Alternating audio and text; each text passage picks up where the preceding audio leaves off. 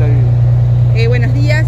Bueno, eh, hubo un principio de incendio eh, que estuvo focalizado en, el sector del, del garage de la vivienda. Lo que más afectado estuvo fue la parte de, bueno, una heladera, el sector creo que hay cámaras arriba, y lo que es la parte de adelante de un vehículo. Eh, pero prácticamente nada, el vehículo fue el sector de la trompa, como vulgarmente se, se le llama.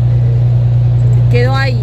Afortunadamente estaba todo cerrado eh, hasta cuando llegamos nosotros, eh, cosa que hizo que eh, no, entra- no ingresase oxígeno y, y bueno, y ahí pasar a ser un incendio de mayor magnitud. ¿no?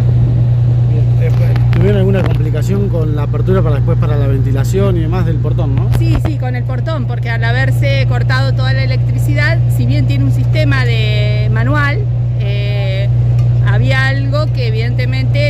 automática había anulado. Así que bueno, tuvimos un rato, necesitábamos para poder ventilar porque el resto es la vivienda, o sea, no podíamos, y para que evitar eh, mayor daño a lo que es, que la vivienda en sí no tuvo daños, pero bueno, la dependencia está comunicada por una puerta.